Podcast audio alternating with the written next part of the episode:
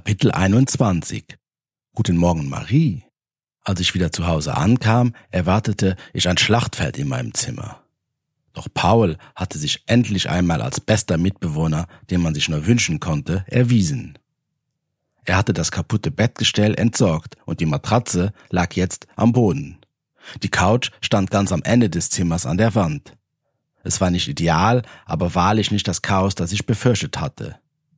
Und es wäre mit meinem Bein unmöglich gewesen, dieses alleine zu bereinigen.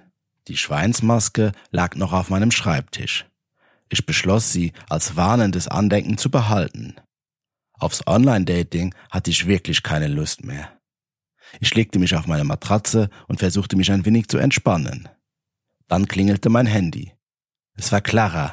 Mist. Ich hatte vergessen, ihr zu antworten und hob ab. Sie klang etwas besorgt und ich erzählte ihr die gleiche Geschichte mit meinem Bett, die ich auch Marie erzählt hatte. Genau wie Marie sollte Clara nicht die ganze Wahrheit wissen. Clara hatte an dem Abend keinen Dienst und wollte mich zu einem richtigen Date ausführen. Damit hatte ich nun wahrlich nicht gerechnet. Sie holte mich am Abend ab und wir nahmen ein Taxi zu einem gemütlichen Lokal in der Innenstadt. Es war richtig nett. Wir verstanden uns prächtig und ich merkte, dass Clara mir eigentlich schon sehr gut gefiel. Das war mir in der Hektik noch nicht wirklich so bewusst geworden. Doch wäre da nicht die Sache mit Marie, das verkomplizierte die Situation in meinem Kopf doch erheblich.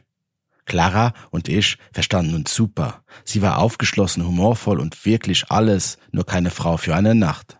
Zudem akzeptierte sie mich komplett, wie ich war. Sie hatte meine schlimmsten Herzdates quasi unfreiwillig mitbekommen und mochte mich trotzdem. Marie hingegen war anders. Ich war ziemlich verknallt in sie, aber auf der anderen Seite hatten wir echt nicht so viel gemeinsam. Zudem schien sie im Gegensatz zu Clara keine treue Seele zu sein. Obwohl ich ihren Besuch im Krankenhaus total zu schätzen wusste. Ich war hin und her gerissen. Der Abend verlief ohne dramatischen Zwischenfälle, was bei mir ja in letzter Zeit so gut wie gar nicht mehr vorkam. Deswegen sollte man das nicht unerwähnt lassen, wie ich fand. Ich war darauf vorbereitet, dass jeden Moment die Tür aufknallte und irgendein Verrückter hereinstürmte oder dass Clara sich als Alien oder sonst was ihres entpuppen würde. Aber nichts dergleichen geschah. Der Abend war wirklich nett und wir hatten eine schöne Zeit. Als wir aus dem Restaurant rausgingen und uns verabschieden wollten, küsste mich Clara ohne Vorwarnung auf den Mund. Es fühlte sich vertraut an und ich musste grinsen. Ein wenig kribbelte es schon in meiner Magengegend. Ich war aber dann echt froh, dass Clara mich nicht überreden wollte, die Nacht mit ihr zu verbringen. Ich tat es nämlich auch nicht.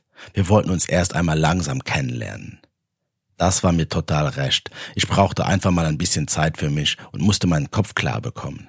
Ich musste rausfinden, was ich wirklich wollte.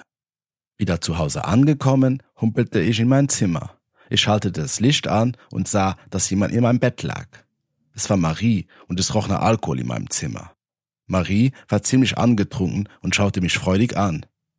Hannes, da bist du ja endlich.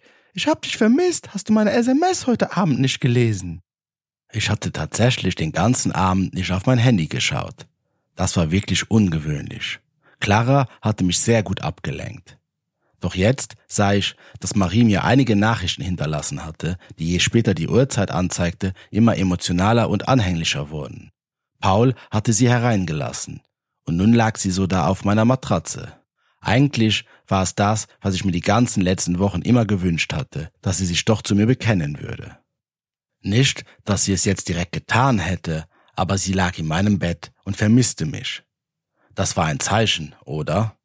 Doch Clara schwirrte mir jetzt auch noch im Kopf herum. War das richtig? Konnte ich mich jetzt auf Marie einlassen? Ich wollte ihr widerstehen, aber es klappte nicht. Und so kam es, dass wir eine weitere wirklich leidenschaftliche Nacht miteinander verbrachten, und ich hoffte inständig, dass daraus vielleicht mehr werden könnte. Am nächsten Morgen lag Marie in meinem Arm und wachte auf, als ich meinen Arm wegzog, um aufzustehen. Sie schaute mich an. Ihr Blick wirkte nicht mehr so treuherzig wie noch gestern Nacht. Sie rieb sich verschlafen durch die Augen. Ich küsste sie auf die Stirn und meinte, sie solle liegen bleiben. Ich humpelte in die Küche, suchte ein paar frühstückstaugliche Lebensmittel zusammen, packte sie auf ein Tablett und kam wieder in mein Zimmer. Paul war aktuell echt ein Schatz. Er hatte extra für mich eingekauft, da ich ja wegen meines Gipses nicht mehr so ganz bewegungsfähig war. Marie schaute mich etwas verwirrt an. Ich stellte das Tablett auf meinen Schreibtisch und legte mich wieder zu ihr. Sie rückte ein Stück von mir weg. Ich merkte jetzt, dass wohl irgendwas nicht stimmte. Marie richtete sich auf. Ihre Haare waren zerzaust. Ihr Blick war neutral, auf jeden Fall nicht sehr positiv, und sie sagte mit einer recht kühlen Bestimmtheit in ihrer Stimme. Hannes, du weißt schon, dass wir jetzt nicht zusammen sind. Das ist klar, oder? Ich kam mir vor, als hätte ich das Ganze schon mal erlebt. Ich wusste nicht, was ich sagen sollte und stammelte nur, äh, guten Morgen, Marie. Marie wirkte anders als gestern Nacht. Sie hatte wohl zu viel getrunken und dann kam das hier dabei raus. Der Satz hatte mich getroffen. Ich wusste nicht, was ich tun sollte und drehte mich von ihr weg. Ich nahm mein Handy und schrieb Ingrid.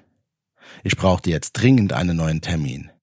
Ich war emotional wieder genau an dem Punkt gelandet, wo ich von meinem letzten Termin gehofft hatte, wegzukommen. Nein, es war sogar schlimmer geworden.